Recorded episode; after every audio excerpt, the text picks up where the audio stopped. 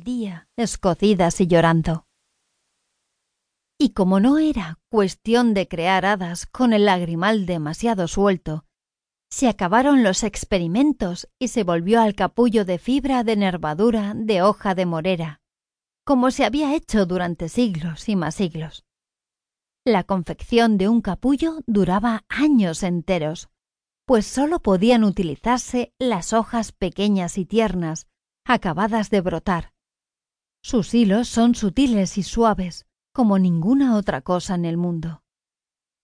Cuando llegaba una nueva futura hada, primero había que ajustarle el capullo al tamaño del cuerpo. El capullo es flexible y elástico, e iba adaptándose a las formas del organismo a medida que la niña crecía. El trabajo principal, además de cuidarla, protegerla y vigilar su maduración, era alimentarla adecuadamente. Nada más llegar, la niña se alimentaba solo de leche de morera, que se extrae de las raíces de la morera, según unos complejos procedimientos secretos que sólo los duendes haderos conocen. A medida que la hadita iba creciendo, le preparaban mermeladas y compotas de mora, purés de hoja de mora, refrescos de néctar de flores de mora y ensalada de brotes tiernos de morera. Esta dieta y las manipulaciones que los duendes realizaban en la parte externa del capullo todos los días, mañana, tarde y noche, eran las claves de la transformación del pobre ser humano abandonado en el extraordinario ser fantástico que resulta un hada. La transformación duraba hasta el periodo que en los humanos se conoce como pubertad.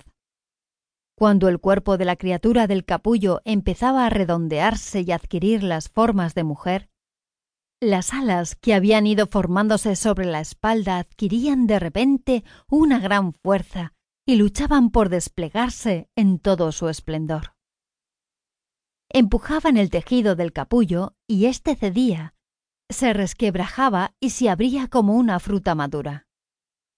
El hada, pues, nacía de espaldas por la parte de las alas. Al menos eso era lo primero que veían los duendes haderos. Las alas transparentes de celofán orgánico que abrían paso al cuerpo completamente formado de armonía y belleza singulares. Los duendes haderos eran los únicos que veían nacer a las hadas, y por tanto las veían en todo su esplendor, desnudas e inocentes. Pero ya tenían preparado y a punto el vestido que siempre han llevado las hadas, una túnica tejida, cortada y cosida por las arañas de cristal en sus nidos. Cuando el hada estaba a punto de nacer, cosa que se sabe porque la parte que corresponde a las alas se abomba y se percibe en ella cierta agitación interior que va haciéndose más intensa y acusada a medida que pasan las horas, los duendes haderos cruzaban apuestas sobre el tono de las alas de la nueva hada. Ya se sabe que las alas de todas las hadas son transparentes, pero el celofán orgánico, al ser atravesado por la luz del sol, forma irisaciones que pueden ser de muchos colores distintos. Las más corrientes son las amarillentas y las rosadas. Y las más celebradas y mucho menos frecuentes, las de tonalidades naranja y violeta. En cuanto le ponían la túnica, que tenía la propiedad de adaptarse ella sola al cuerpo de quien la llevaba, el hada hacía su vuelo inicial sobre las cabezas de sus cuidadores.